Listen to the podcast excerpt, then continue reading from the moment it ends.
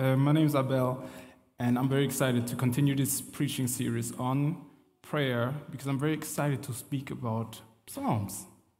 Very excited. Um, in the last two years, praying the Psalms have really changed my prayer life because I'm always praying kind of a, an Orthodox Coptic prayer thing. You always just pray Psalms and Psalms, uh, which is very cool, and it changed my prayer life. But if I'm being honest, in my teenage years, um, I hated praying. Yeah, I'm not a good person to stand here, but I hated. It was just awful. Um, my mom, she's a, she's an African prayer warrior at best, and it's very annoying if you are a teenager and you just want to sit in your room, play your PlayStation three hours in a row, FIFA, and it's eight o'clock, and your mom is coming. Hey, family, let's come together and pray. And you're like, uh. and then she's like, she's keeping, like, she's, my mom even texted me and called me, even though we're in the same house. She was like, come over, we have to pray. I'm like, yeah, okay. And we would pretend to sleep for an hour. Still, she would continue to knock and be like, hey, we're going to pray, which is a good thing. But come on, teenage year old, I, just, I don't, I don't, I don't. Um, anyway, uh, my mom would call us up, and I think she would expect us to really, like, really pray, to pray, pray, not just to be there and sit there and watch each other, but to really pray. So we would start as an African home. Um, if you know it, yeah, if you're an African, you know it. But we would start with clapping and singing because we don't need instruments, we just have our hands, okay? So my mom would start with great expectation that we would pray Yesu azaliawa, Yesu. Our response would be Yesu azaliawa nabi so. But this is not reality. We don't want to pray. Me and my siblings, none of us wants to pray. We just want to get into our rooms and play PlayStation. So this is reality. Yesu azaliawa, Yesu azaliawa, Yesu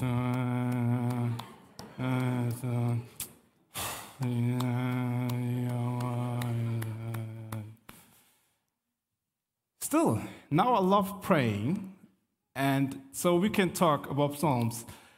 A few information, a few uh, things to know about the Psalms. The book of Psalms is the biggest book in the Bible. It's right in the middle, 150 chapters of different kind of prayers, different kind of authors who wrote it.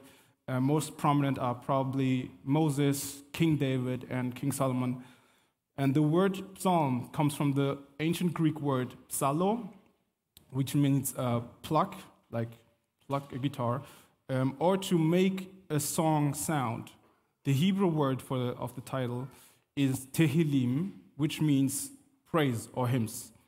So the Psalms are interesting for a preaching series because they have been the books of prayer for Jews and afterwards also for Christians for decades.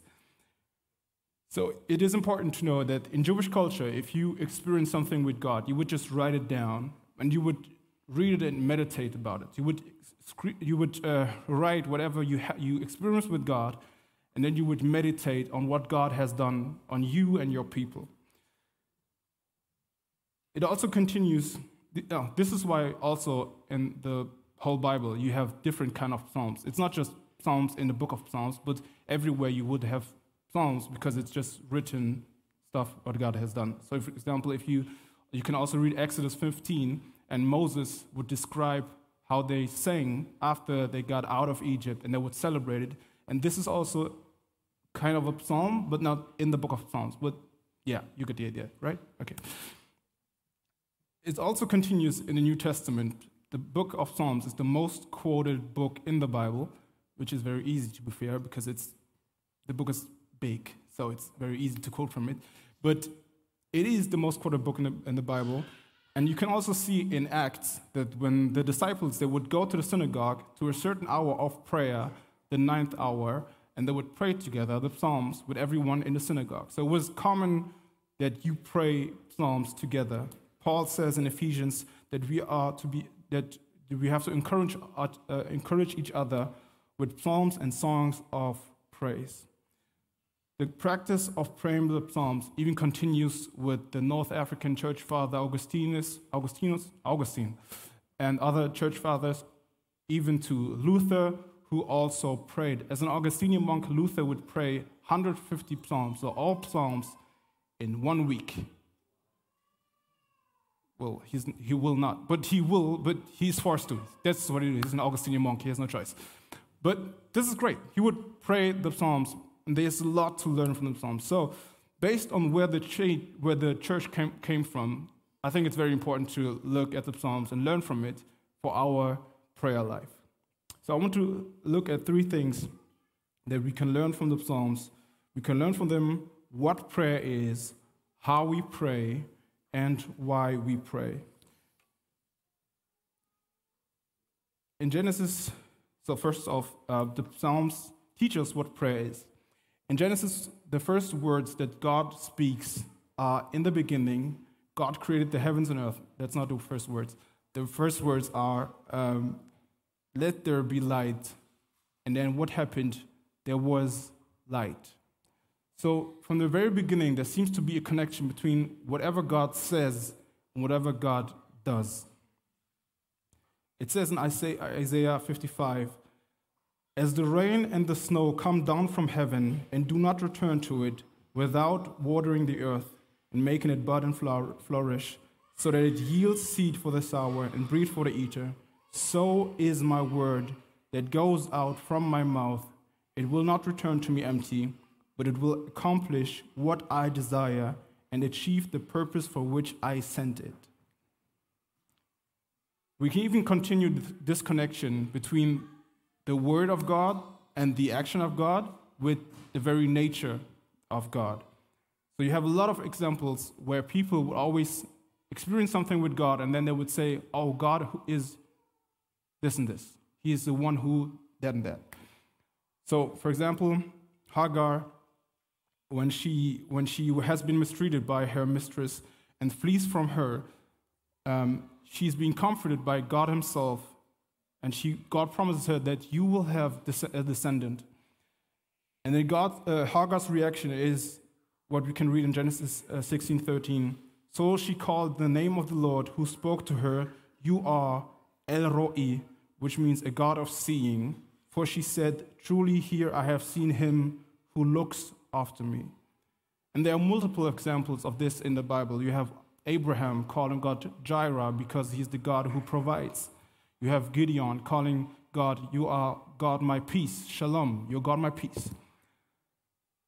And this connection between what God says, what he does, and who he is is very good for us because it tells us that God is trustworthy. I may say, I may say something like, Siri, please turn on the light. I don't want to say it because then your phones will pop up. I'll say something like, Siri, let there be light. But then Siri will say something like, I'm sorry, I don't understand you. I'm calling your mother in law. or you might, you'll have to do something. You have to push the light. You have to pay your electricity bill, something. But at the end, you can mess it up. But if God says something, if He says something, it happens. He does what He is just because He is. This is very different from us human beings. It says in Psalm 29 The voice of the Lord is over the waters, the God of glory thunders. The Lord thunders over the mighty waters. The voice of the Lord is powerful, the voice of the Lord is majestic. Psalm 33, uh, the verses 4 and 6 For the word of the Lord is upright, and all his work is done in faithfulness.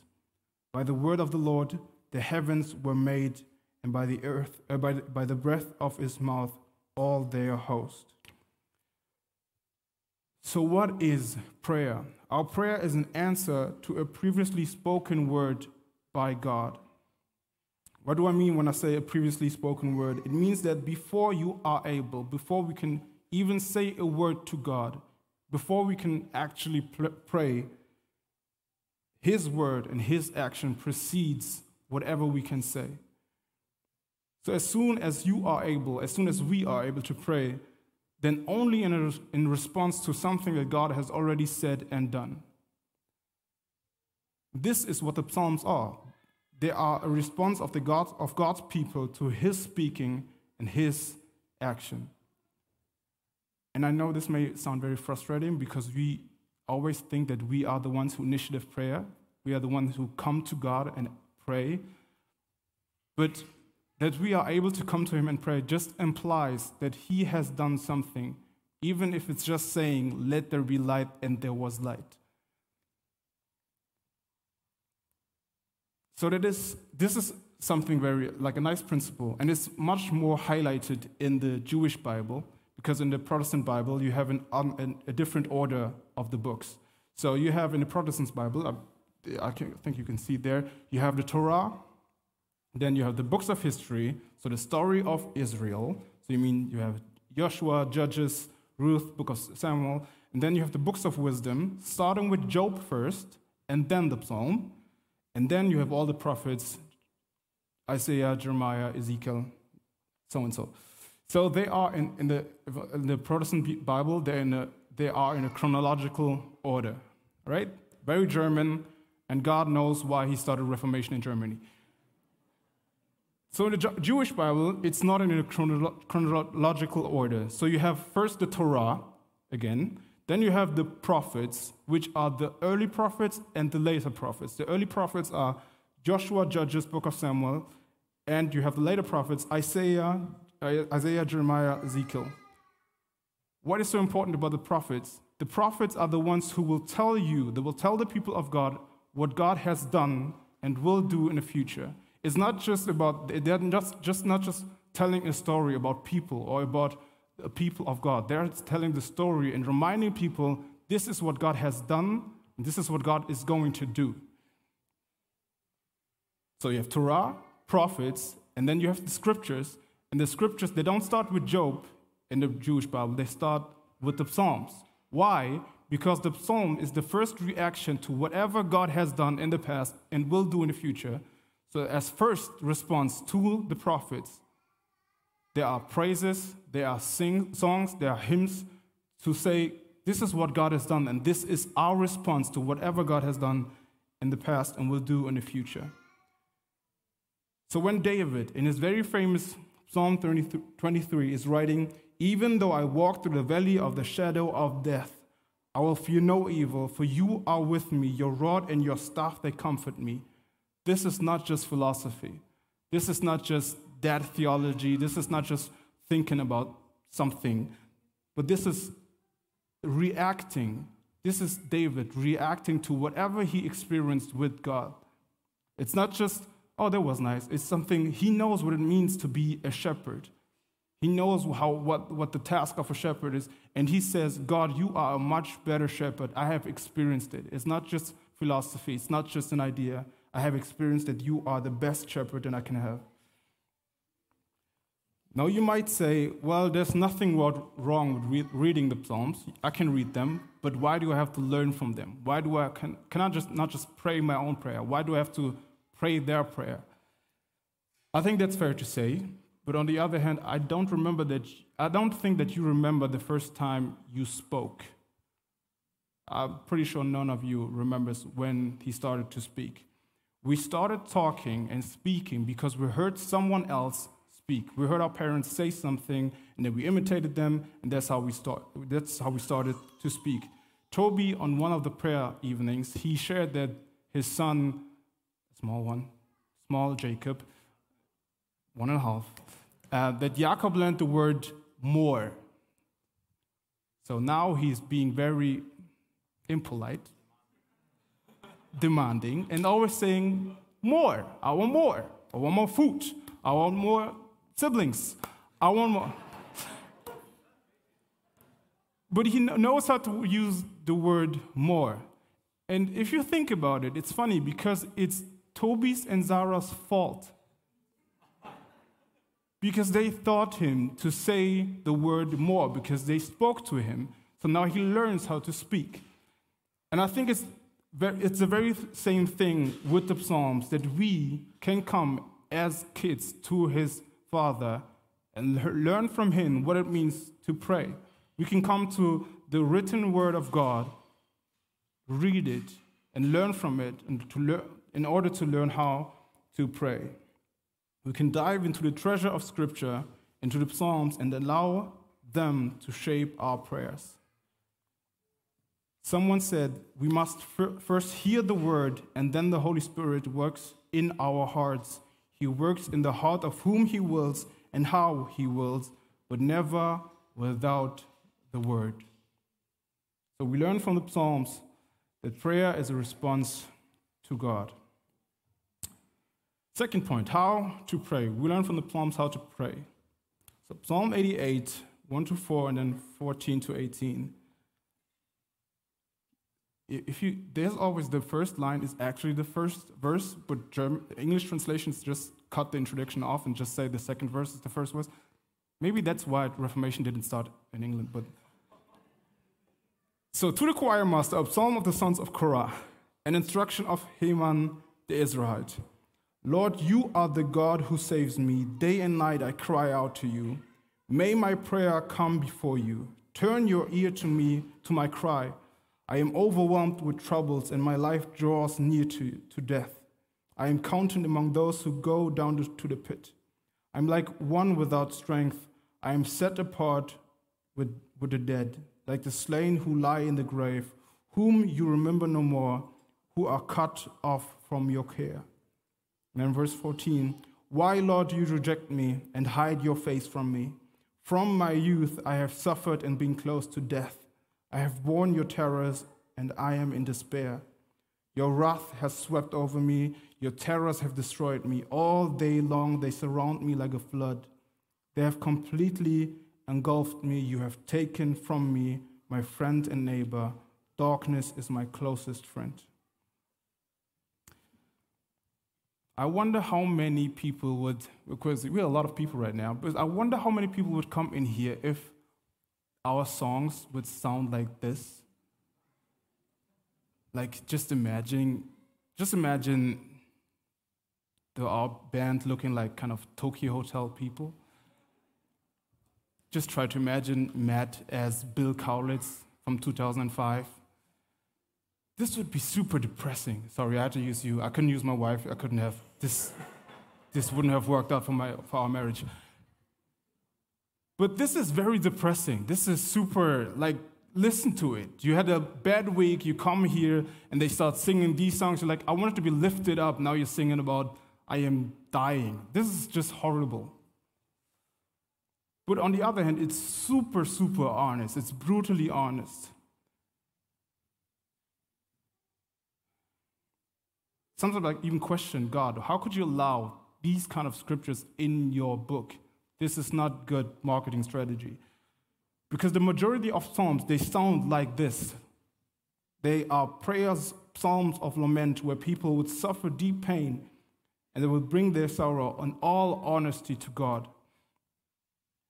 With some of the psalms, we even question is this person who is writing it, is he really like, is he very, very mature? Did he go to a seminar or something? Did he study theology?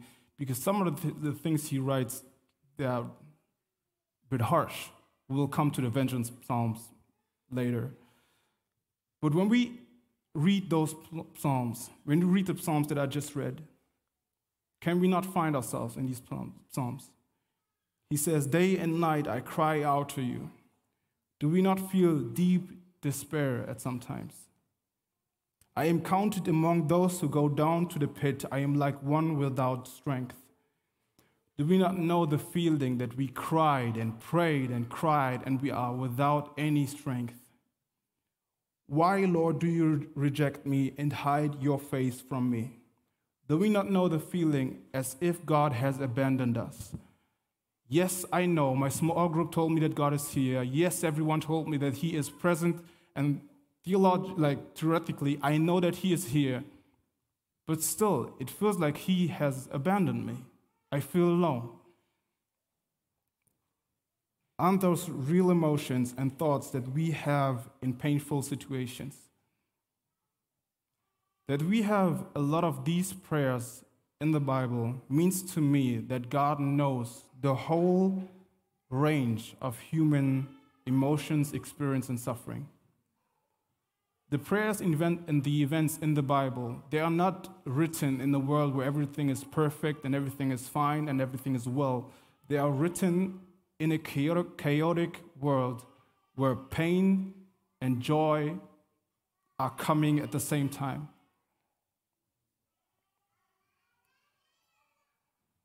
And it's in this reality that God invites us to come to Him and to pray. In the Psalm, in Psalm 88, the introduction um, is a psalm of the sons of Korah. The sons of Korah were Levites, they were priests, which means they were a group of people who were responsible to bring people to the presence of God, just like the musicians that were here. The Levites, the, the sons of Korah, they were known as great singers. So while people would be getting ready to come to the presence of God, to enjoy God, these Levites, they would sing this song, this song of lament, they would sing it, and also they would sing a song where they praise God and say, God, you are good. What does that mean, what does that mean for us? Someone wrote it like this The sincere expression of fear, pain, and doubt was welcomed in the place of worship, reconciliation, and forgiveness. The mess of human misery was welcomed in the place of mysterious, glorious grace. What do we learn from the Psalms? That prayer is our wrestle with God that God invites us to wrestle with Him. If we choose to bring our despair and our sorrow to Him and just take off the religious mask, it's not simply throwing everything at God and being, this is my whatever, just do something with it. This is not what God wants. It's not like an invitation to self pity, but it's an invitation to come to God with all honesty and also hope that God will do something. He desires our heart with everything in it, our joy and our sorrow. Psalm 51 says, A broken and contrite heart, you, God, will not despise. So you might say, okay, prayers of lament, they are great. Thank you, Abel. I will use them all week. Pray my pain away. Do it. But you might also say, but prayer of vengeance, this goes too far. This is way, this is way too far. Jesus said we have to love our enemies. The guy who wrote these prayers, he doesn't love his enemies. And Jesus also says to, how do you say, to, to turn the other cheek. This guy is just, nah, he's not turning the other cheek, isn't he? So let's read Psalm 55, verse 12 to uh, 10 to 12. Lord, confuse the wicked, confound their words. For I see violence and strife in the city. Day and night they prowl about, about on its walls. Malice and abuse are within it. Destructive forces are at work in the city. Threats and lies never leave its streets. Let death take my enemies by surprise. Let them go down alive to the realm of dead for evil finds lodging among them. And everyone dealing with anger issues says, Amen.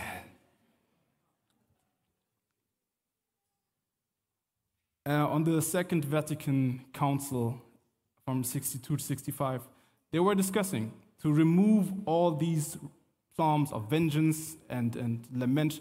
No, lament was great, but vengeance, remove them from, from the hours of prayer, remove them from our book because they are just confusing. And to be honest, they have a great point because I'm pretty sure that a lot of people in the past misused these psalms to justify some kind of a holy war against other people. But the reason why these psalms are so confusing to us is because we don't have the same holiness in mind as the psalmist. Let me explain. Everything we know about God, everything that, that God is, everything He does is derives out of His holiness. He is the holy other. He is above everything. He is set apart from everything. If he is holy, he is not just a bit holy, but he is the absolute holy being in the universe. If he is pure, then not just a bit, he is absolutely pure. And if he is just, then he's absolutely just. So if he is holy, then he cannot, he cannot tolerate evil, sin, and injustice. It contradicts his nature.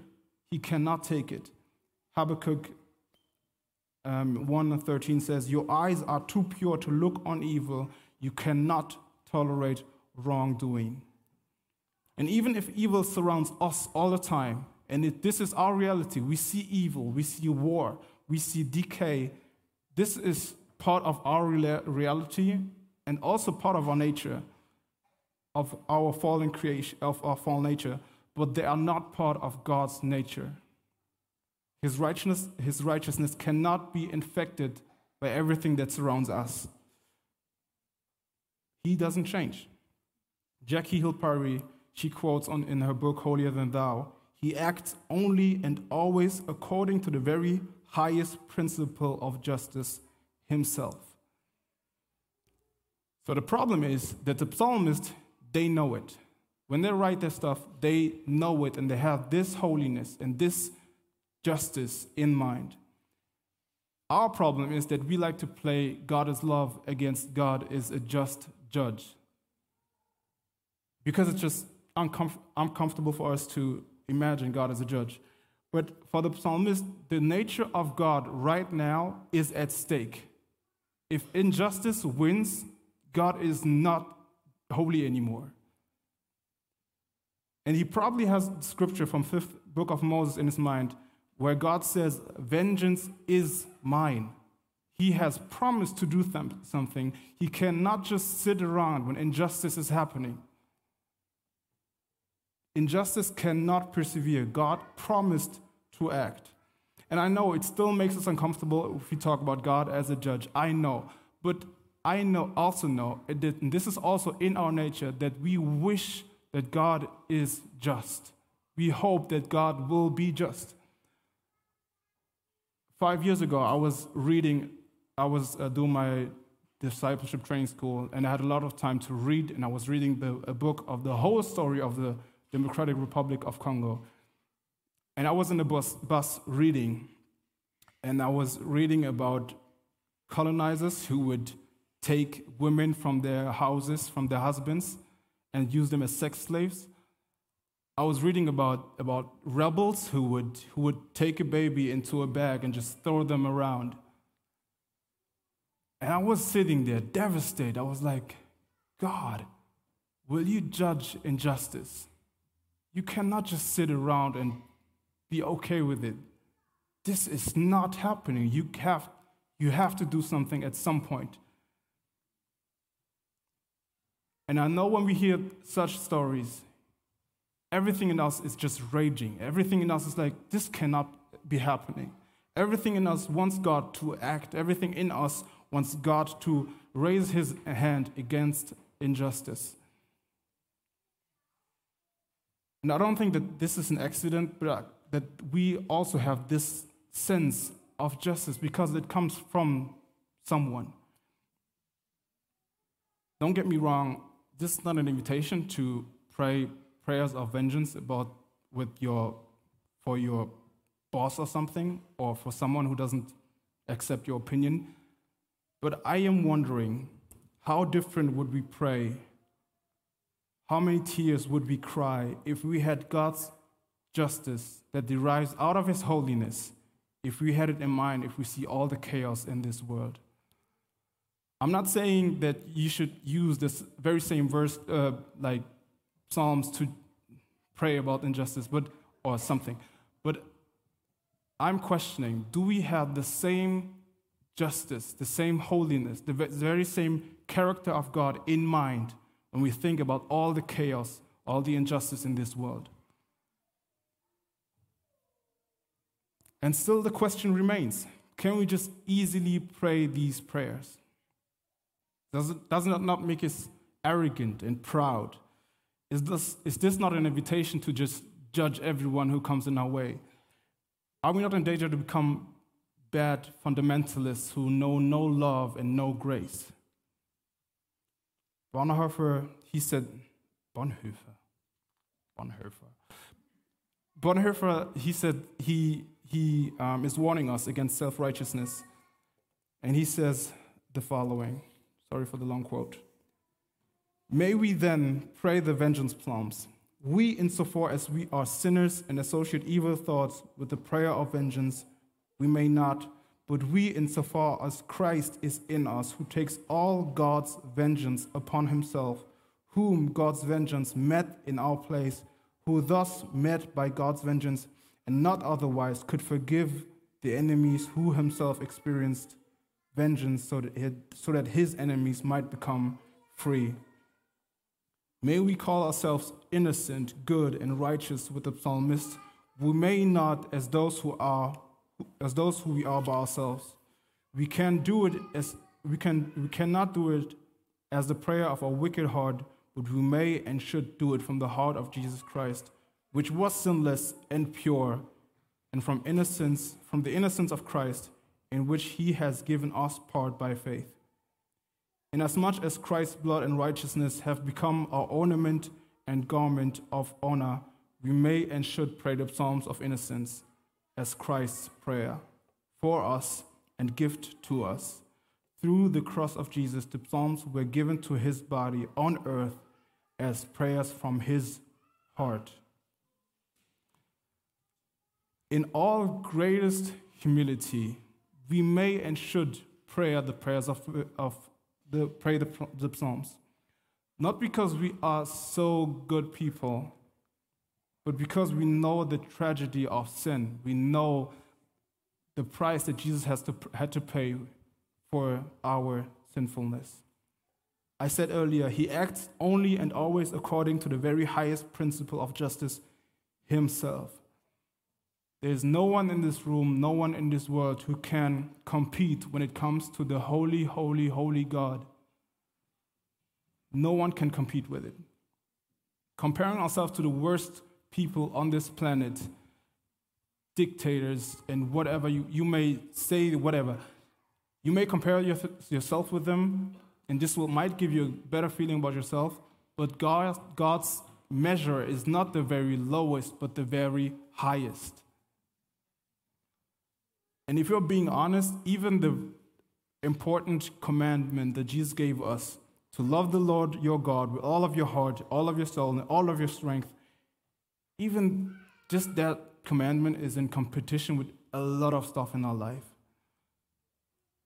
Our job, our well being, even our spirituality, our sexuality, even our desire for justice these are all great things that God has given us, and we have to experience them. He wants us to experience them, but He doesn't want them to become our God. He stays our God. And just as Adam and Eve were always challenged by doubts and questions if God is really, really good, we, we have always this challenge to make these things the source of our life instead of God. But God, as holy, holy, holy as He is, He cannot allow, He cannot be indifferent when it comes to sin. If He would be, He wouldn't be the holy and just God that He is. So if all humanity, all humanity is sinful, why are we still sitting here? Why doesn't just He sweep us all away with all injustice in this world? And the answer is Jesus, the only one who had no sin but took, took all sin upon him on the cross. Paul writes in the letter of Romans For all have sinned and fall short of the glory of God, and all are justified freely by his grace through the redemption that, come by, comes, that came by Jesus Christ. God presented Christ as a sacrifice of, of atonement through the shedding of his blood to be received by faith. So, as much as God wishes that we cry and pray about all the injustice in this world and literally claim His justice, it's also His wish that we have a very deep look on the inner man that we have, on the sin that is in us, and come to Him with humility and say, God, this is who I am. And we can receive grace and forgiveness. First John says uh, in chapter 1, verse 9 if we confess our sins, He is faithful and just to forgive us our sins and to cleanse us from all unrighteousness. Lastly, we learn from the Psalms why we pray. The last words that Jesus spoke before he died on the cross are found in Matthew 27 46. And it says, About three in the afternoon, Jesus cried out with a loud voice, Eli, Eli, lima which means, My God, my God, why have you forsaken me? And shortly after he cries, after, uh, after that, he cries out another time and he says, Father, into your hands I commit my spirit and he dies.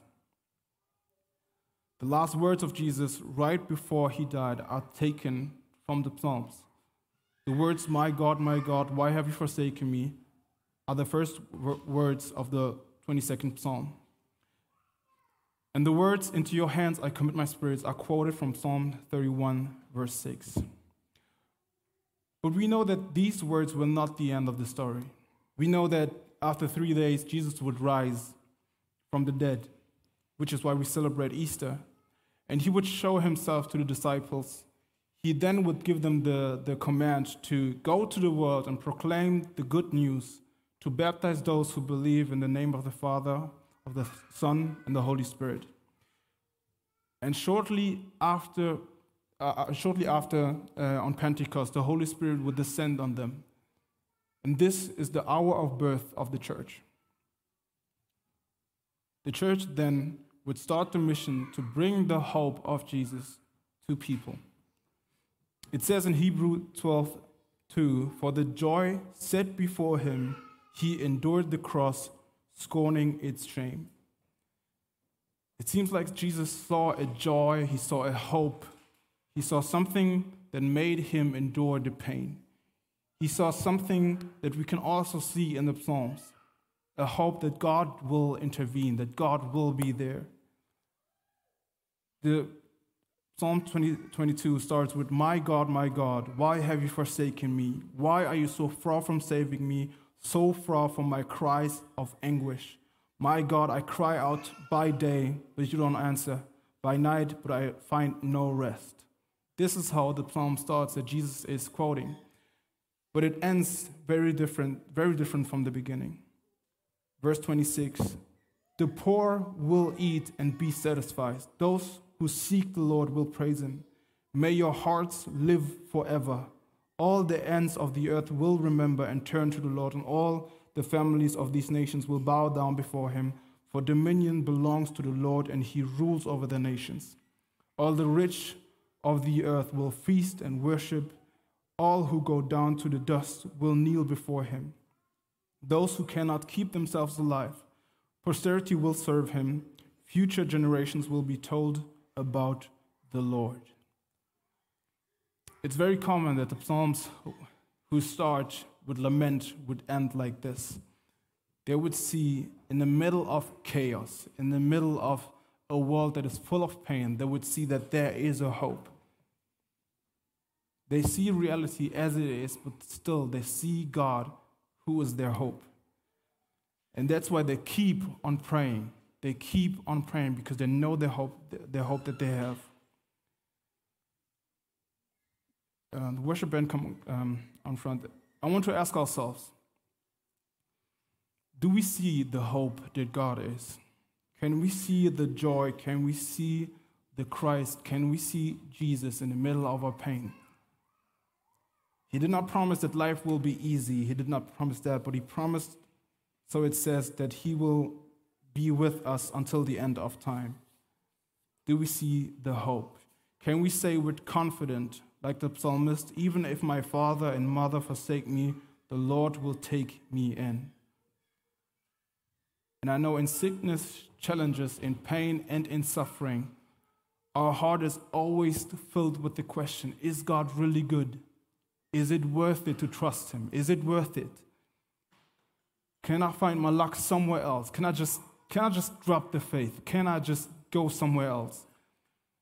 And the question remains, do we hold on to our hope that God is able to heal, that God is able to do a miracle, that God is able to restore broken relationships, that God is able to bring back lost sons and daughters, that God is able to bring back lost fathers and mothers. And do we hold on to the hope that in the very end he will come back and his kingdom will be established? All the tears will be washed away, death will no longer be, and that there will be no suffering and no pain. Is that our hope? Is that our hope, or do we just put in all our effort to live by our own agenda and allow God to be the role of an assistant, but not to be God? To call God as an assistant if everything is coming to a life that we don't like and we just want God to make them disappear.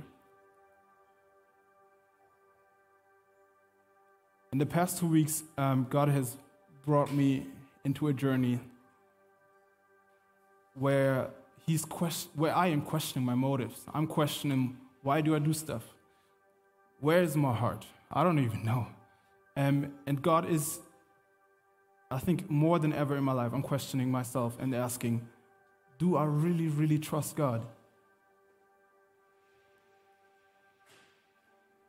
Pain that I suffered, disappointments that, I, that I've seen, people I wish to be more in my life, battles that I'm still fighting,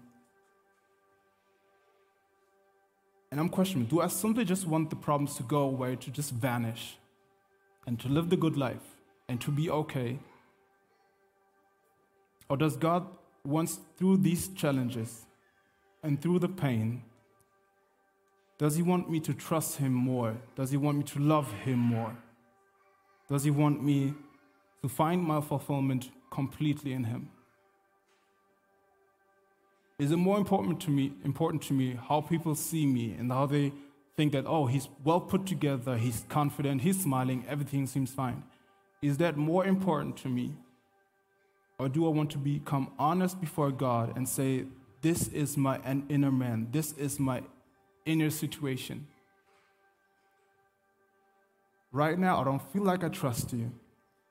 And I'm sorry that I was blind. I was way too blind to admit that. But now I see, I realize that you are the only hope that I have.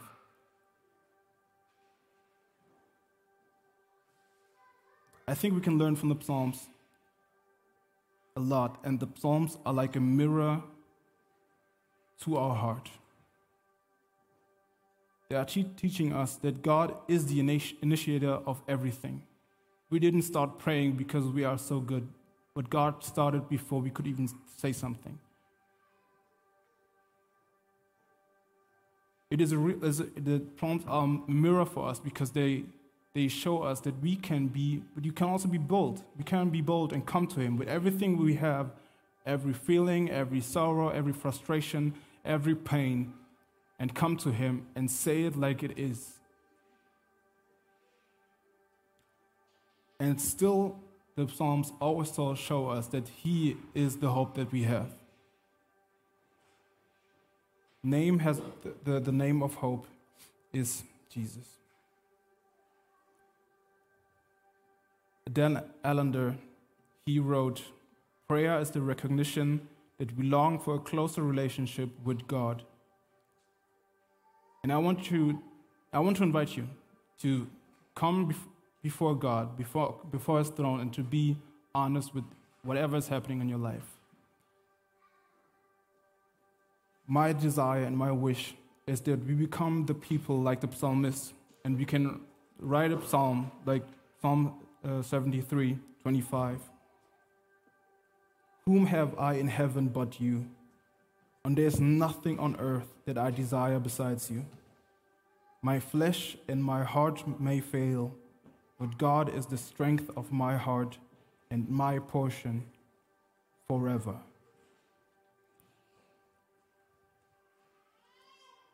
let's stand together and I want to invite you while we play this, uh, sing the songs, play, and worship God and see His goodness and His faithfulness.